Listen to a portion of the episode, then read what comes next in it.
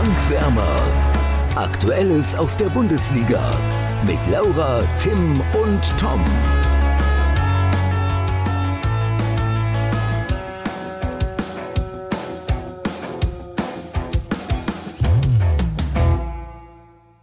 Meine Erkenntnisse vom Bundesliga-Wochenende. Baumgart schreit auch auf dem Sofa. Union agiert ohne Kopfkruse kopflos. Und sogar die Sosa-Kalajdzic-Connection rettet dem VfB keine Punkte. Wie sieht es bei euch aus, Laura und Tim? Das ist aber eine ganz, ganz grobe Zusammenfassung, würde ich jetzt mal sagen. Mit Baumgart, mit Baumgart ich sag, gebe ich dir recht. Es waren Erkenntnisse, ja, mit den keine anderen Zusammenfassung. Nicht. Mit den anderen beiden Sachen gebe ich dir nicht recht. Aber äh, kann man so zusammenfassen. Oder das, so können deine Erkenntnisse ruhig aussehen, wenn du es so formulieren möchtest. Ja, ich wollte gerade sagen, es war ja keine Zusammenfassung, sondern es waren ja Erkenntnisse.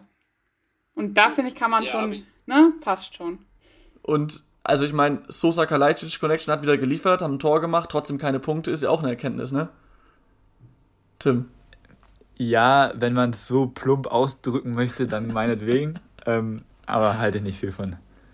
Okay, alles klar. Dann, bevor es weiterhin plump, bei, plump bleibt, lass uns tiefer einsteigen in den letzten Spieltag. Und zwar wie gewohnt zunächst mit dem Topspiel. Genau, das Topspiel war ja Dortmund gegen Leverkusen. Ähm, bei dem Tippspiel können wir es relativ kurz machen, denn wir haben alle auf Sieg Dortmund getippt. Soll ich der Form halber nochmal die Ergebnisse vorlesen? Ja. Oder wollen wir uns das schenken? Mach mal. Okay. Laura hat, drei, Laura hat 3 zu 1 für Dortmund getippt, Tom hat 4 zu 2 für Dortmund getippt und ich habe 3 zu 2 für Dortmund getippt. Alle haben gesagt, es fallen viele Tore, aber so viele Tore sind dann doch nicht gefallen. Du meinst Also, mehr nee, Tore. also nicht, äh, ja, ja, genau, genau. Es sind mehr Tore gefallen, als wir getippt haben. Denn das Spiel endete 2 zu 5. Ja, ähm, ich denke mal, ein herber Dämpfer für den BVB. War es denn verdient für dich, Tim? Ähm, absolut, zu 100 Prozent war es verdient. Ich war, also ich hatte, also ich bin mit großen Erwartungen in das Spiel reingegangen, weil Marco Rose hat vorher noch groß gesagt, ich durfte jetzt endlich mal zwei Wochen mit meiner Mannschaft arbeiten. Ähm, der, also das Zweikampftraining stand im Fokus, ja, auch die defensiven Abläufe. Und ja, dass du dann fünf Gegentore bekommst, ist blöd. Das kann man jetzt an dem Haaland-Ausfall nicht festmachen.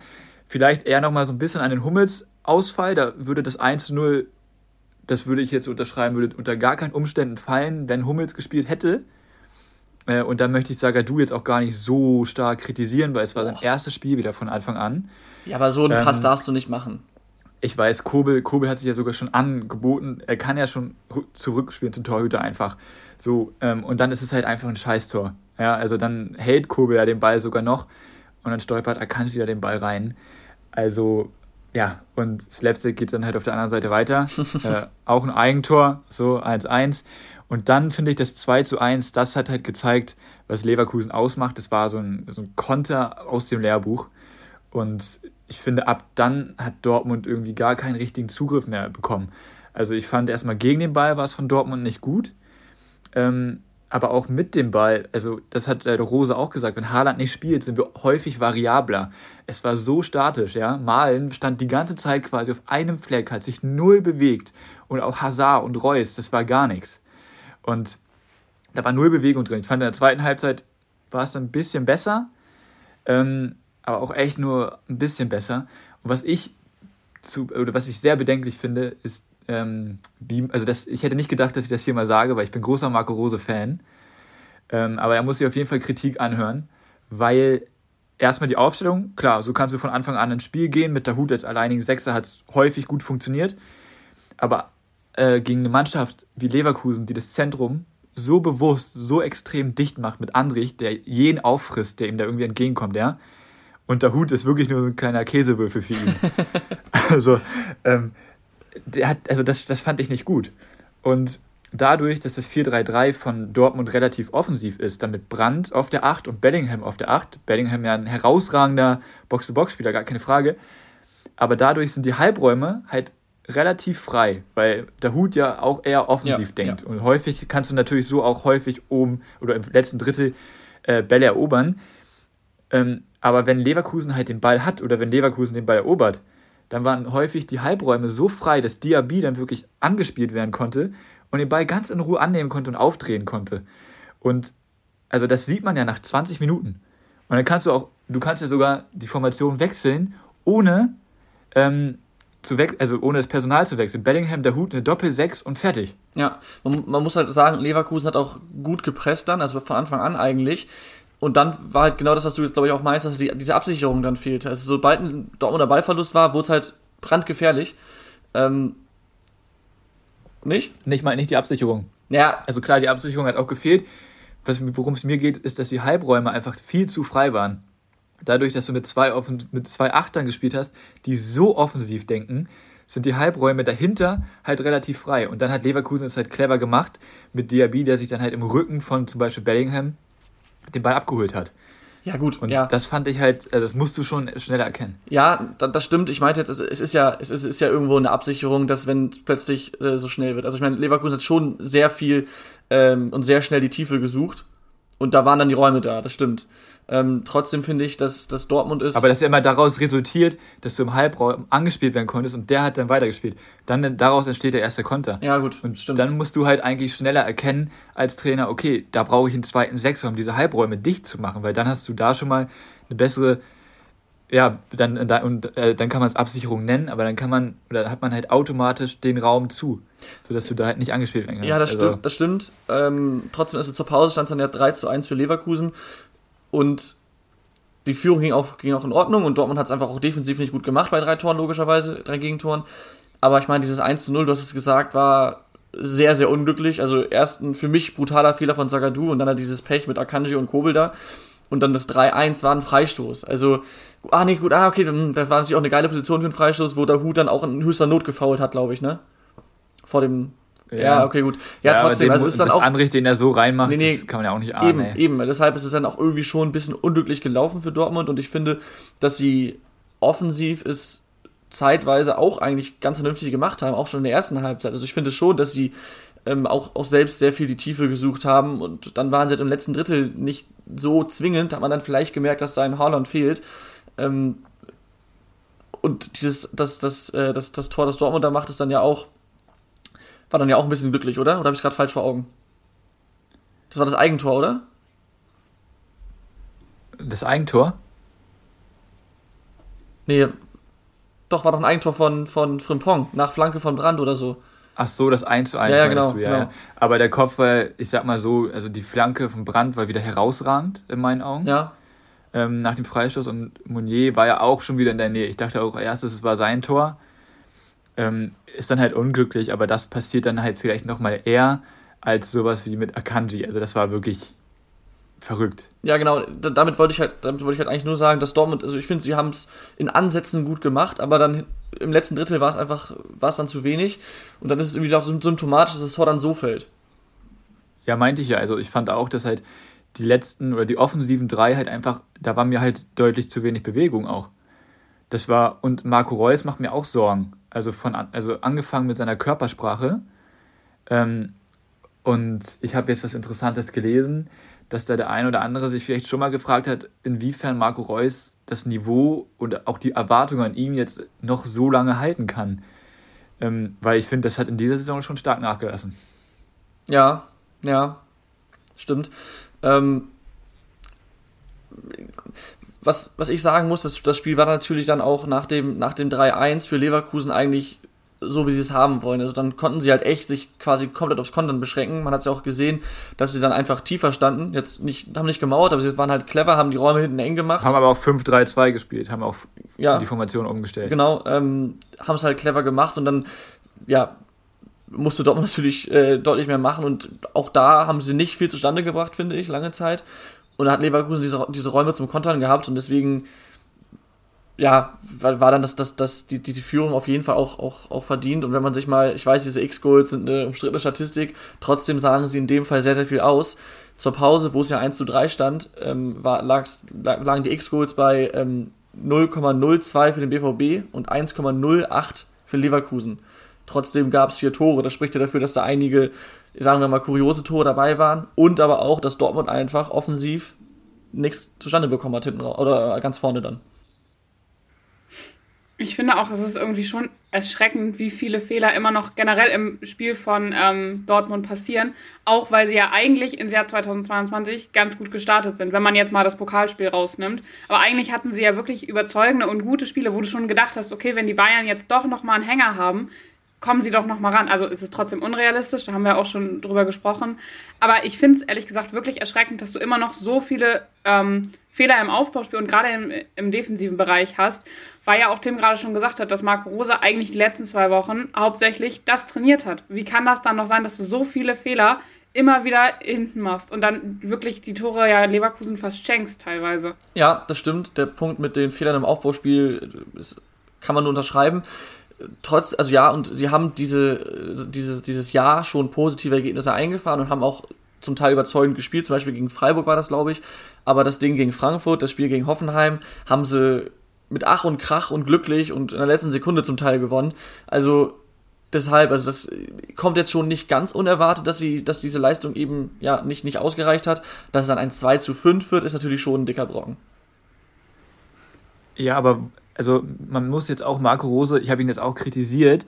Ähm, klar, du kannst zwei Wochen arbeiten mit den Spielern, auch die, defensive Abläufe, die defensiven Abläufe.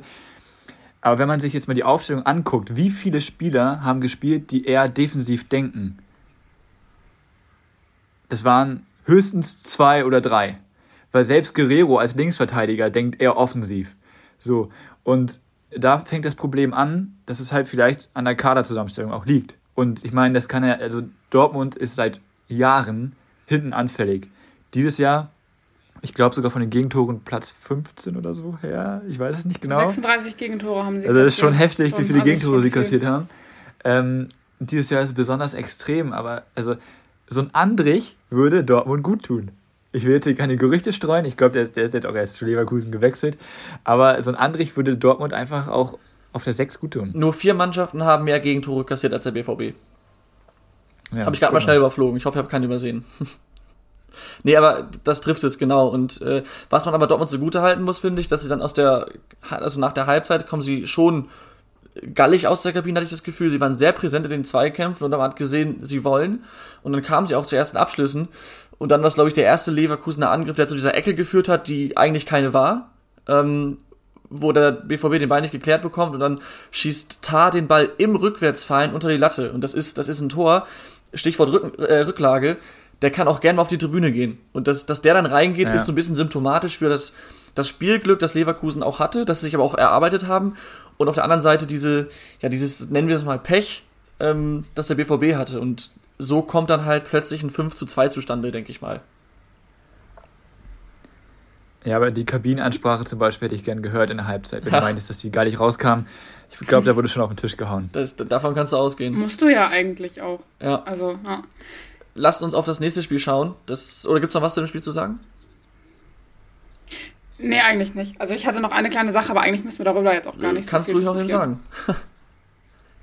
ja, ich fand es halt ein bisschen bezeichnend nach dem Spiel, dass äh, Reus dann gesagt hat, dass es ein Kopfproblem beim BVB gibt.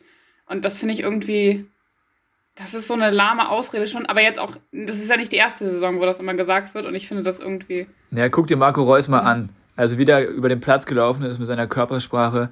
Wenn das der Kapitän ist, woran sie junge Spieler ja. hochziehen sollen, ja, dann gute Nacht, Marie. Also wirklich. Ich, das finde ich jetzt aber auch. Finde ich, also. Ja, ja das finde ich jetzt aber auch alles gut, das finde ich jetzt auch kurios, dass Marco Reus, der, ich erinnere mich, in einem Interview mal gesagt hat, kommt mir nicht mit eurem scheiß Mentalitätsproblem. Wir haben kein Mentalitätsproblem. Ja, ja, und dann sagt er selber, es ist eine Kopfsache. Und das spielt ja schon, ist ja schon ein ähnlicher Bereich, würde ich mal sagen, Mentalitätsproblem und Kopfsache. Und das ist dann irgendwie schon ein bisschen kurios. Aber gut. Ja, vor allen Dingen, weil er auch sagt, dass die Themen außerhalb des Platzes irgendwie die Mannschaft viel mehr beschäftigen. Und ich weiß jetzt nicht, also so doll im Dortmund-Thema bin ich jetzt auch nicht drin, aber bis auf den Haaland-Wechsel, finde ich, ist da jetzt immer ja, gar nicht Haaland so ist schon extrem also, klar, viel. Ja, das ist schon extrem viel, aber das muss ja eigentlich Marco, äh, Marco, Marco Reus jetzt zu diesem Zeitpunkt gar nicht interessieren oder auch die anderen. Wisst ihr, was ich meine? Also ich finde einfach, so viele Themen sind da nicht. Natürlich hast du eine ähm, schwierige Saison mit dem Champions League aus und dem Pokal aus, aber das musst du doch, dann musst du doch in der Bundesliga das trotzdem auf den Platz bringen und nicht sagen, ja, es ist eine Kopfsache, weil vor sechs Wochen ja, ist da mal was blöd gelaufen. Das ist so also, einfach. Ja, ich finde es einfach, ja, Meinst du jetzt von mir zu Ja, einfach? oder ja, von, also ich ja, glaube schon, dass es das mit der Mannschaft macht, wenn du als Borussia Dortmund aus der Champions League rausfliegst, über deinen Top-Stürmer gibt es jeden Tag neue Gerüchte. Dann, ähm, Das ich. dann wird auf einmal gesagt, Dortmund muss jetzt dranbleiben, damit die Bundesliga spannend bleibt. Gerade dann für junge Spieler wie auch ein Bellingham, der halt einfach nochmal jung ist, was man halt so sagen muss. Ja, ja. Ähm, das ist halt einfach, Ja, aber ich finde, dann ist es, du hast ja gerade jetzt auch die Körpersprache von Reus angesprochen, der ist doch eigentlich viel zu erfahren, um sich von diesen ganzen Themen, die außerhalb des Platzes standen, immer so runterziehen zu lassen. Das stimmt. Das- Ja, Ja, ich, gl- ich also- glaube ich glaub einfach, ihm stecken jetzt mittlerweile richtig viele Jahre in den Knochen, dass er. Also ich könnte mir vorstellen, dass er auch einfach wirklich genervt ist. Dass er einfach nur genervt Ja. ist von dieser immer, also von diesen selben Problemen, die immer die gleichen sind. Und dann ist so eine Körpersprache vielleicht auch verständlich, aber dann sollte man sich überlegen, ob er wirklich der Führungsspieler ist. Aber ja, egal. Ja, ähm, es ist irgendwie immer wieder das gleiche, das gleiche beim BVB. Sie spielen eine akzeptable Saison, sind Zweiter, aber eben weit entfernt davon, den Bayern auch in ansatzweise gefährlich zu werden. Und ich glaube, das ist auch das, was, was Reus einfach nervt, dass es immer, das, immer wieder das Gleiche ist. Dass man genau weiß, okay, wir schaffen es eh nicht, wir werden Zweiter und gut ist. Ist vielleicht ein bisschen doof. Lasst uns jetzt auf äh, den Tabellenführer schauen, auf den FC Bayern. Die haben ein weiteres Topspiel, würde ich mal sagen, gegen RB Leipzig mit 3 zu 2 gewonnen. Und da muss ich sagen, dass die Leipziger mir sehr gut gefallen haben. Das schon mal vorweggenommen. Ich habe ja anfangs ein bisschen ja, Skepsis geäußert, ob äh, Tedesco denn der Richtige ist, ob das, ob das äh, gut funktioniert. Aber auch wenn sie jetzt verloren haben, wenn man sich mal das Spiel anschaut und auch die letzten Wochen anschaut, dann würde ich schon so weit gehen, dass ich sage, Tedesco ist der Richtige und der macht Leipzig wieder flott. Ja, würde ich total mitgehen. Ich habe mir auch aufgeschrieben, unter Tedesco wieder zurück zu alten Qualitäten einfach. Ähm, weil ich finde einfach, dass sie halt so wieder Fußball spielen, die Leipziger, wie es man halt, wie man es jetzt aus den letzten Jahren gewohnt ist. Ähm, bis sie halt unter Jesse Marsch einfach nicht auf den Platz gebracht haben. Also ich finde auch, also auch wenn sie verloren haben, finde ich, war es trotzdem ein richtig, richtig gutes Spiel von den Leipzigern. Ähm, gut, dass du halt mit, also dass du gegen die Bayern verlierst, ist ja jetzt in dieser Saison, sagen wir mal, nichts Ungewöhnliches, ne? ähm, deswegen, ist, also ich finde es, ich fand es richtig, also wirklich ein richtig gutes Spiel und das ist auch mein Spiel des Spieltags. Einfach weil auf beiden Seiten viele gute Chancen, viel Tempo drin. Also Meins auch tatsächlich. Wirklich, also ja, Wow, meins auch. Spiel. Das hätte ich jetzt nicht gedacht. Das hatten wir, glaube ich, noch nie, oder? Könnte sein, ja. Ich glaube ich glaub, ich glaub wohl. Kann, also ich glaube auch nicht, ne. Also, ihr habt jetzt schon oft angesprochen, dass Bayern das Spiel gewonnen hat. Ja, das ist klar. Ähm, allerdings finde ich, dass man, also das war jetzt kein total verdienter Sieg, so dass ja auch Nagelsmann selbst noch gesagt hat, wir haben jetzt hier nicht total verdient gewonnen. Ähm, also das ist, also beide hatten fünf Großchancen in den Statistiken und davon macht Bayern halt drei und Leipzig halt zwei, wobei ich mir halt die Frage stelle, ob das Ding von Orban und das Ding von Süle zu den Großchancen zählen. Wahrscheinlich lassen die sogar noch eine Großchance mehr liegen, vor allem Olmo. Ja, Ähm, allein Olmo hat ja vier Schlüsse in der ersten Halbzeit, glaube ich, wo man sagt, oh, hm, die könnten reingehen. Ja, aber hat Neuer auch stark gehalten, muss man auch Ja, sagen. stimmt. Neuer muss man auch erstmal überwinden. Ähm, Ich Der jetzt aber übrigens ausfällt erstmal, ne? Wegen der Knieoperation, sorry, das nur mal kurz ja, eingeschoben. genau. Ja. Ja, was ich nur Aber bei. ich glaube, dass das kein. Entschuldigung. Red du erst Nee, aus, Ich Laura, dich sag nicht, ruhig, sag ja, ruhig. nee, ich wollte dich nicht unterbrechen. Was ich nur, Zu Neuer können wir gleich noch was sagen. äh, was ich nur, worauf ich noch hinaus wollte, ist halt, dass ich es halt interessant fand, wie Bayern ins Spiel gegangen ist, weil sie wieder mit dieser total offensiven äh, Rolle gespielt haben, mit den Jokern, wie Nagelsmann sie nennt, Koman und Gnabry, dann auf den Außen. Das ist dann ja ein 3-2-4-1 quasi, Mhm. ja doch. Ja. Ähm, mit Müller und Sané auf der 10 dann und Kimmich und Tolisso dahinter. Das ist schon äh, offensiv. Und das, das, das Pressing, das war, ist so brutal.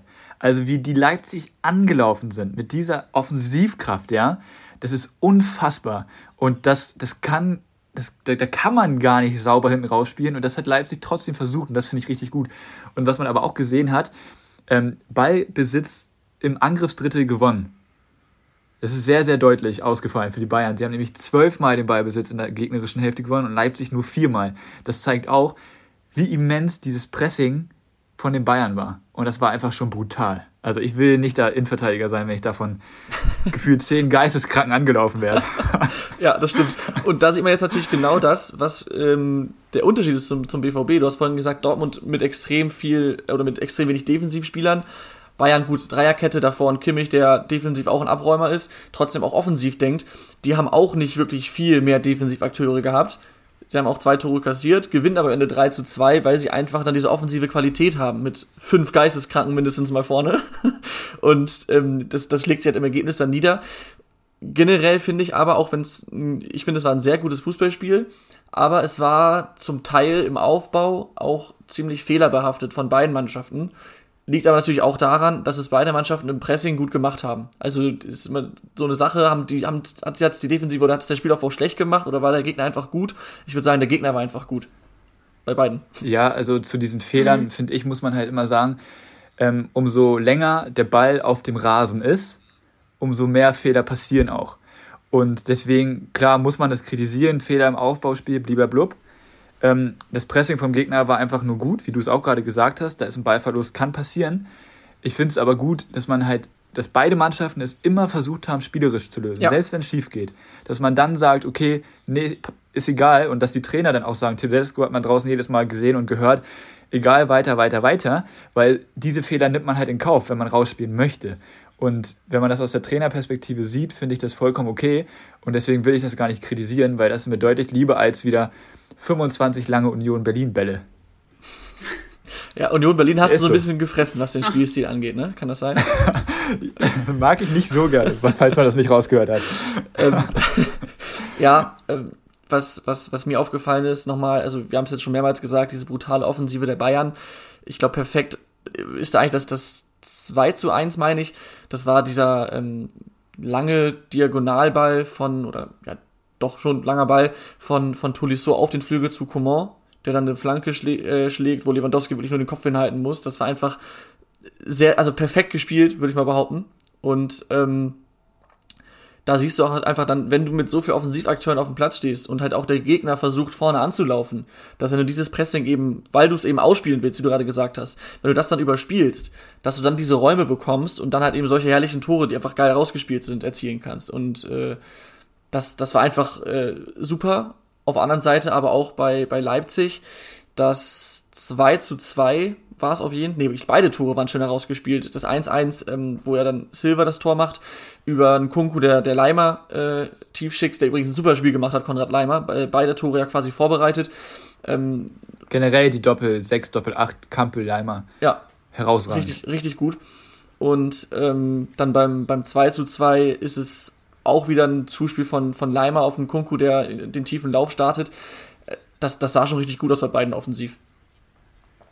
Absolut. Und das ist halt auch einfach, wenn Olmo jetzt noch so torgefährlich wird wie in Kunku, boah, also dann. Dann haben sie einen internen Ersatz für einen Kunku, der im Sommer gehen wird. Na, Minzlaff hat jetzt selbst. Nein, nein, nein. Also, also ich weiß, ähm, da darf man immer nicht so viel drauf geben. Minzlaff hat aber betont, er bleibt. Okay. Jetzt schon. Und wenn man ja, das jetzt so klar kommuniziert, ich meine, der hat einen Vertrag bis 2026, keine Ausstiegsklausel, dann müsste Paris schon 120 Millionen oder so. Ja, dann müssen die schon ich würde sagen, also da werden, da werden auf jeden Fall mehrere Anfragen kommen. Ob es dann die entsprechenden Angebote gibt, wird man sehen. Aber das ist echt, das ist ein Spieler, der, der wird nicht mehr jahrelang in Leipzig spielen. Ich glaube, da lehne ich mich nicht allzu weit aus dem Fenster. Wenn er sich weiter Wahrscheinlich so nicht bis 2026. Nee, ja, genau. Oder er wird die nächste oder die erste richtige Vereinslegende. Wobei, nee, Pausen ist schon ja. so eine kleine RB Leipzig. Ja, äh, doch, würde ich auch sagen. Ich glaube, der ist seit der dritten Liga da und äh, ja, spielt trotzdem also in der Bundesliga ja. noch, eine, noch eine wichtige Rolle. Doch, ich würde sagen, er ist lang verletzt. eine Legende da in Leipzig. Ja. Kann, kann, man, kann man so sagen. kann man so. Wir kommen zu einem weiteren Spiel des vergangenen Spieltags. Und zwar Arminia Bielefeld gegen Borussia Mönchengladbach.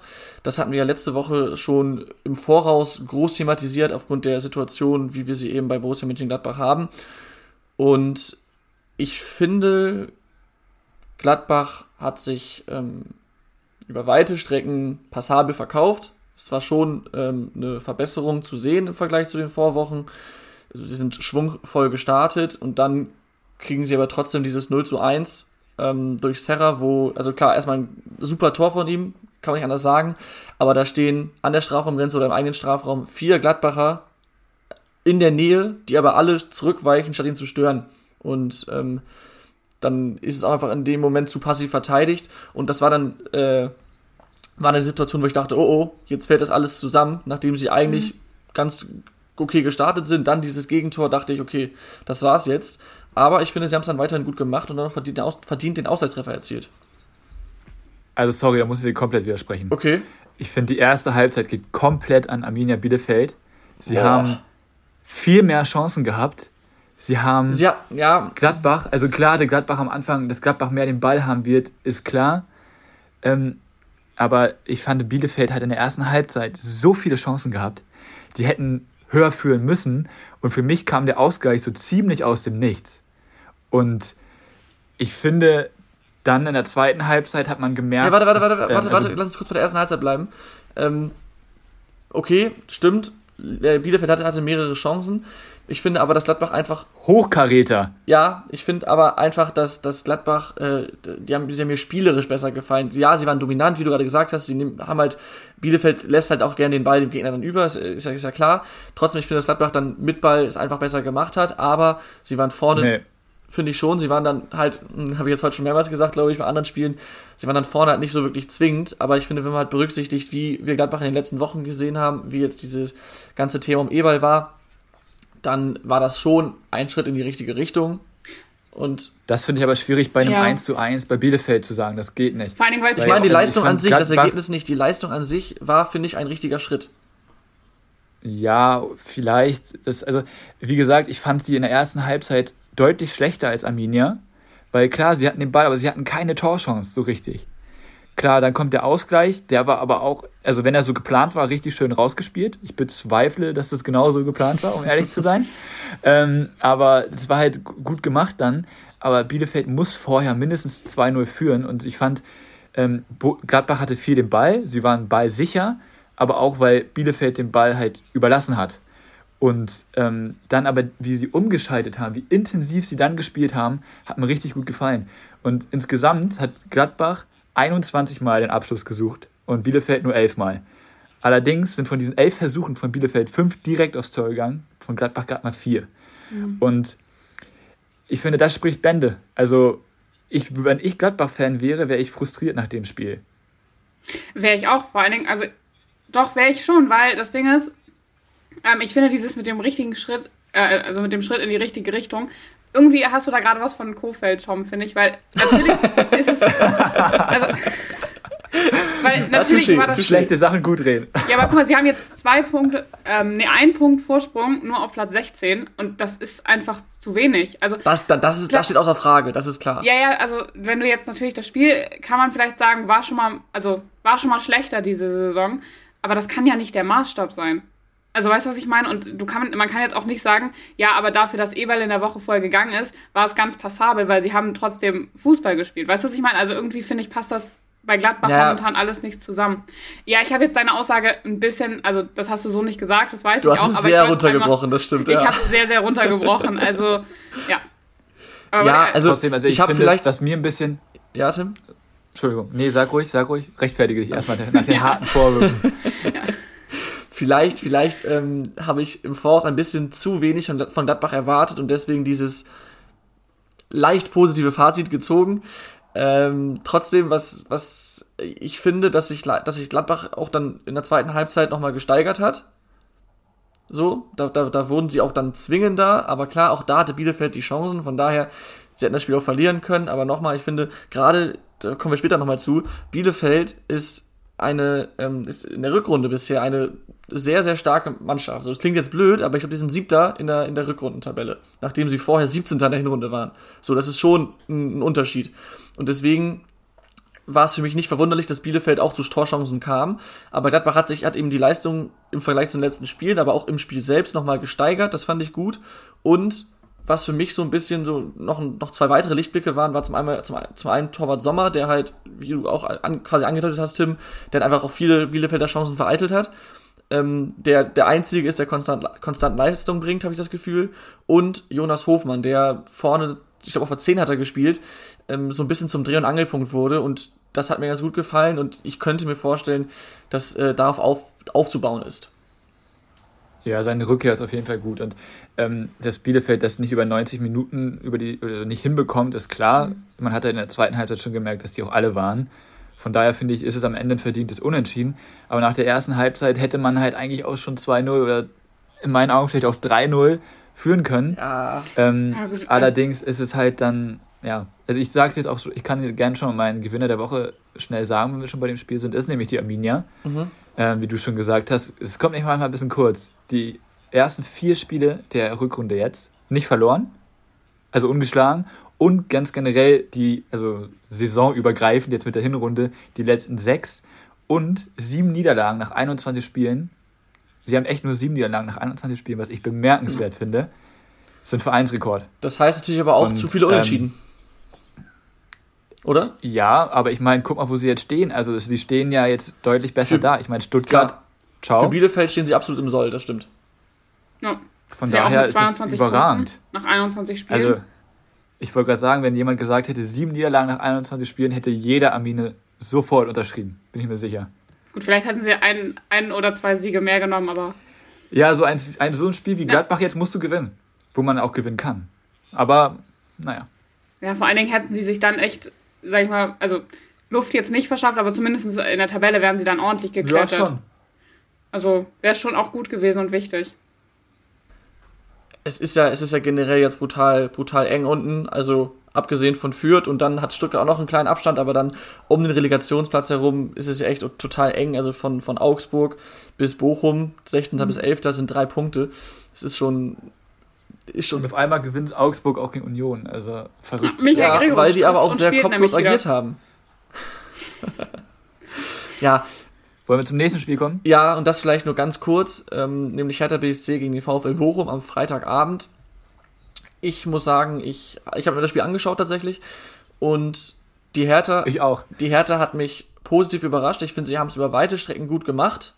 Also ähm, gerade in der ersten Halbzeit finde ich, waren sie, also sie waren die deutlich aktivere Mannschaft. Sie kamen auch zu Chancen. Vor allem Jovetic und Belfodil, nicht nur wegen des, des Tores, das sie ja quasi zusammen ähm, ja gemacht haben mit, dem, mit der Freischussvorlage von Jovetic. Äh, nicht nur deshalb haben sie mir sehr gut gefallen als Duo vorne. Ähm, das macht Laune oder macht vielleicht für die Hertaner Lust auf mehr. Es war natürlich trotzdem noch lange nicht alles gut und Bochum hat es auch einfach sehr, sehr, sehr, sehr, sehr, sehr schlecht gemacht in der ersten Halbzeit. Das hat ja, ich glaube, Holtmann danach im Interview auch gemacht, dass er schon beim Aufwärmen gemerkt hat, irgendwas stimmt nicht und das hat man dann in der ersten Halbzeit gesehen. Deswegen äh, das 1 zu 0 zur Pause auch absolut verdient für die Hertha. Und was ich da sagen muss, die Defensive war in Halbzeit 1 wirklich sehr, sehr sattelfest bei, bei den Berlinern, vor allem mit Kempf und Stark dann hinten drin. Hat mir gut gefallen. Kempf herausragend. Ganz genau. Ist aber jetzt die Frage, hat es Hertha wirklich so, so gut gemacht, defensiv, oder war Bochum einfach nur so, so schlecht? Ich glaube, es war beides ein bisschen. Und ähm, dann ist halt dieses, dieses typische Pech, das Hertha vielleicht diese Saison hat und aber auch der Grund, warum Bochum überraschend gut dasteht, nämlich mit 25 Punkten. Direkt nach der Pause mit der ersten Chance machen sie das 1 zu 1 nach einem Patzer von Schwolo. Und, ähm, der dritte Patzer in Folge. Ja. Mal wohl, also, ne? Ja. Ich frage mich, wie lange soll das noch. Bild, Bild hat geschrieben, äh, Schwolo darf weiter ja. patzen. Fand ich wieder ein bisschen. Herrlich. Nee. Schöne das, Überschrift. Das, das finde ich ein, das ist. Das ist naja. Es trifft, halt es trifft, trifft aber ich finde, das ist, das ist einfach so unnötig böse formuliert. Das, ja, Wie du es halt bei der Bild nein, erwartest, also, ne? Ja. ja, es ist natürlich nicht, es ist natürlich nicht perfekt, die Überschrift, aber ich finde, man muss sich da mal Gedanken drüber machen, jetzt auch aus Das stimmt, Sicht. das stimmt. Aber zu sagen, er darf weiter patzen, das finde ich schon sehr, sehr böse. Ja, ja, okay, hast recht. Äh, was ich, ich kann dir nur zustimmen, Tom. Ähm, ich fand das Spiel auch sehr gut. Ich fand, es war halt ein unverdientes Unentschieden am Ende. Ja, wobei Bochum, ähm, sorry, Bochum war nach dem, nach dem Ausgleichstreffer waren sie schon aktiver und da hatte ich schon das Gefühl, oh oh, jetzt könnte das Spiel kippen und Hertha ärgert sich am Ende brutal. Ah, nee, das Aber Gefühl hatte ich nicht. Dann, also es war nur eine Phase, dann der Rest des Spiels, die Schlussphase, äh, war offener und da war dann es auch eher die Hertha, die gefährlich wurde was mir gut gefallen hat, ist, dass er jetzt nicht von seinem 4-4-2 weggegangen ist, sondern dass er die Basics weiterhin gut machen möchte, Korkut. Und dann ähm, dieses hohe Anlaufen, diese offensive Spielweise von Hertha, ähm, wenn man sich die Pässe in Angr ins Angriffsdrittel anschaut, äh, deutlich mehr, 75 gegen 55. Also erstmal ist das schon mal ein Unterschied. Und dann generell die Pässe in der gegnerischen Hälfte. Das heißt, wenn du in der gegnerischen Hälfte stehst, da die Pässe 284 zu 190 für die Hertha. Und ich finde, das spricht schon Bände und das zeigt einfach die offensive Ausrichtung, die sie auch gut gemacht haben. Ja. Ich fand sie auch unfassbar ballsicher. Mhm. Das stimmt. Wenn du jetzt aber die Pässe ansprichst, das ist auf jeden Fall eine gute Statistik.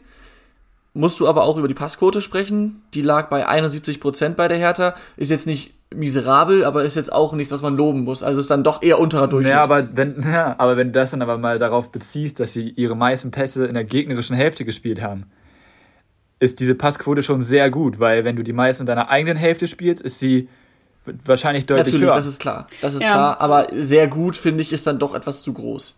Also 71, also aber ist schon gut für die Hertha. Also ich meine, was hast du denn für ja, Erwartungen? Okay, die 90 gut, okay, für, für, die Hertha ist es dann 71 Prozent. Wenn du eben so viele Pässe in der gegnerischen Hälfte spielst, ist es stabil.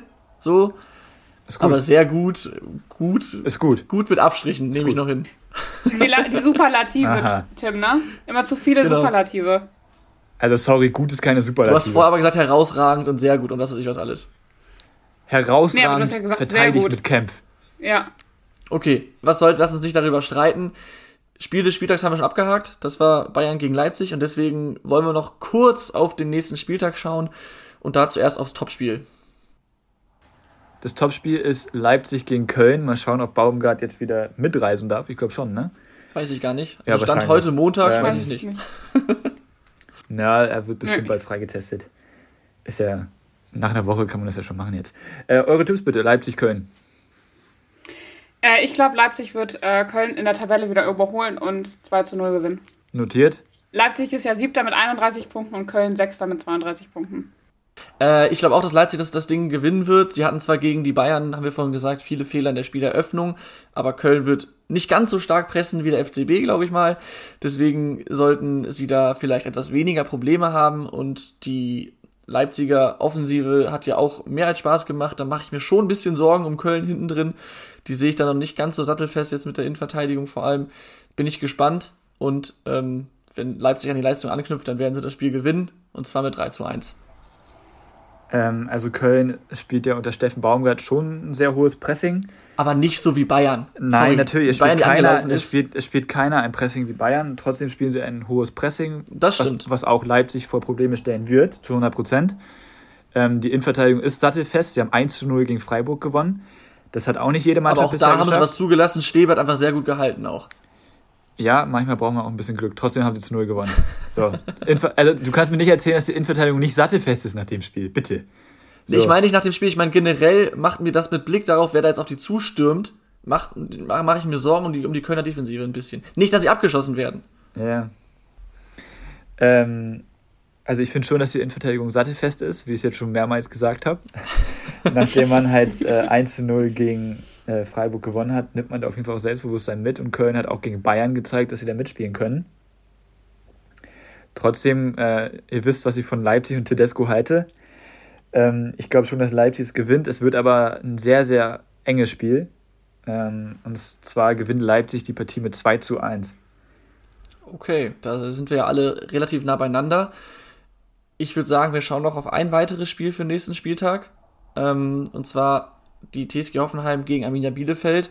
Und da, das ist vorhin schon angeklungen, Arminia ja trotz des Unentschiedens oder vielleicht auch wegen des Unentschiedens, je nachdem, gegen Gladbach äh, sehr gut drauf bisher. Und das wird vor allem in einer Statistik deutlich was die Hinrundentabelle angeht, trifft mit Hoffenheim der fünfte auf den 17.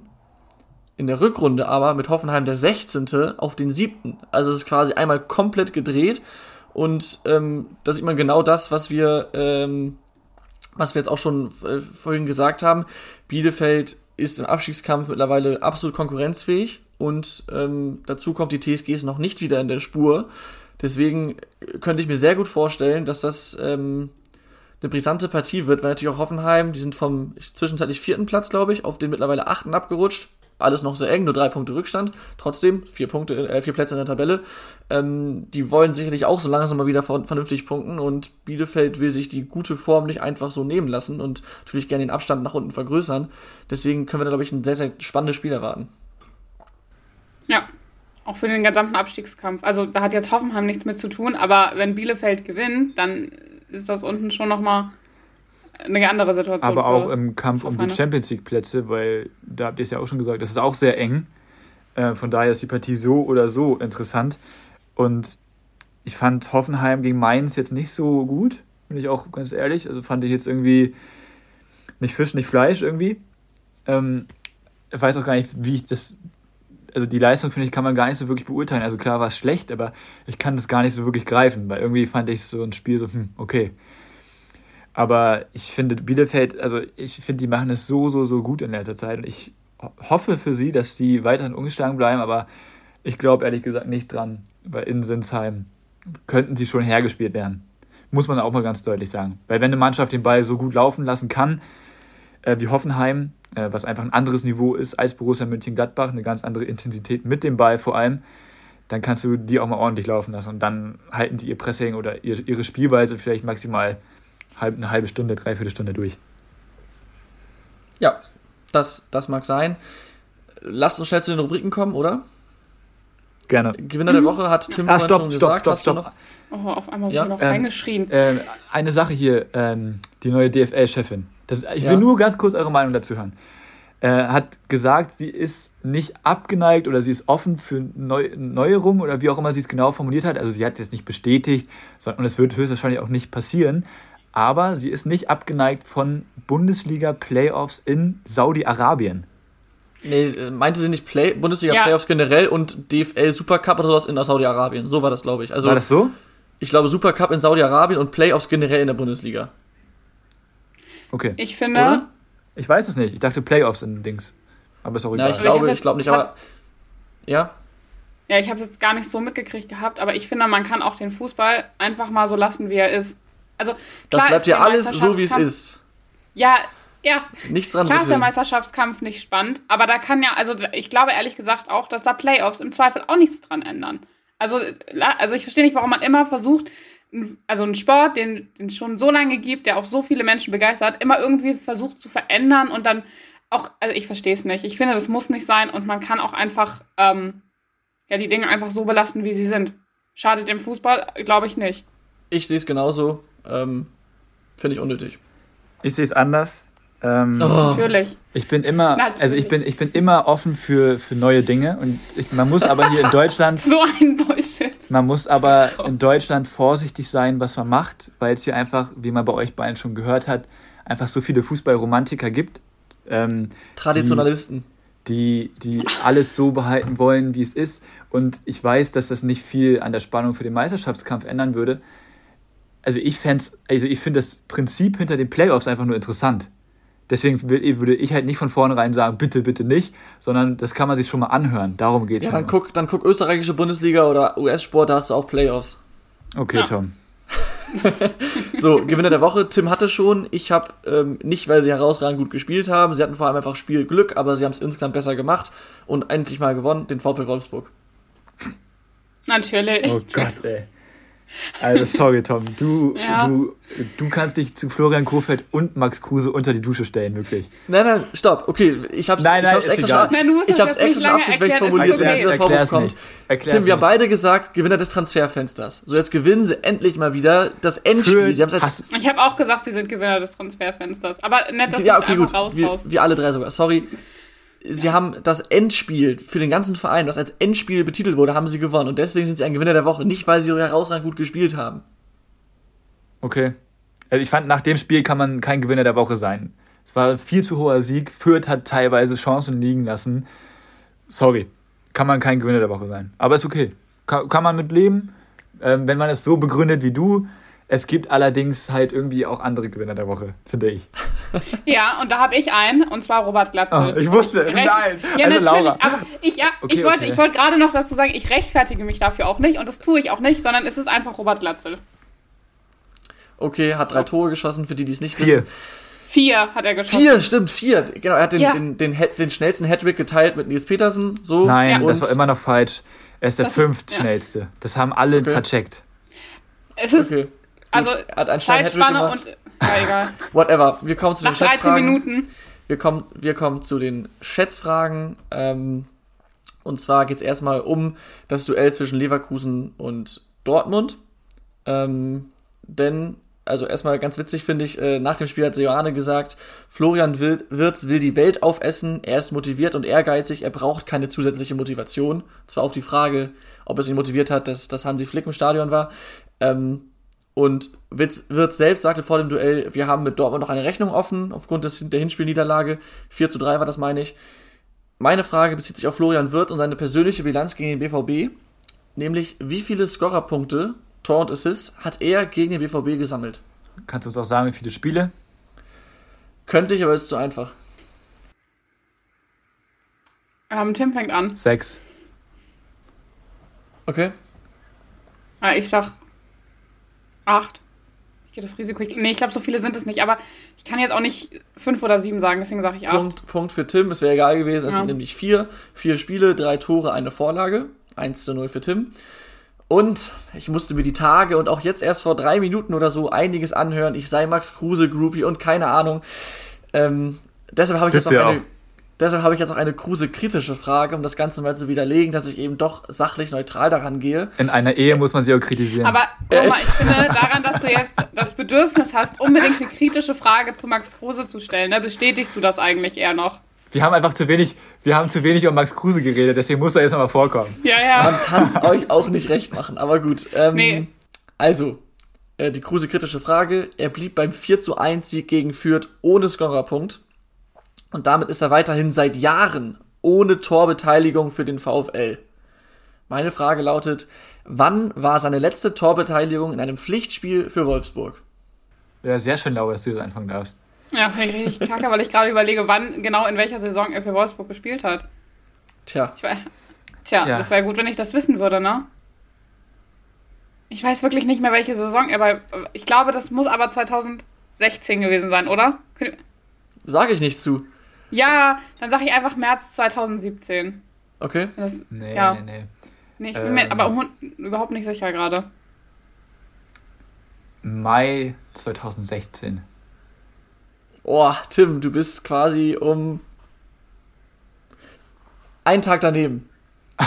Denn es war der 30. Ich musste gerade mal kurz, oh Gott, dass wir die Pause im Kopf schnell nachzählen, wie viele Tage der April hat.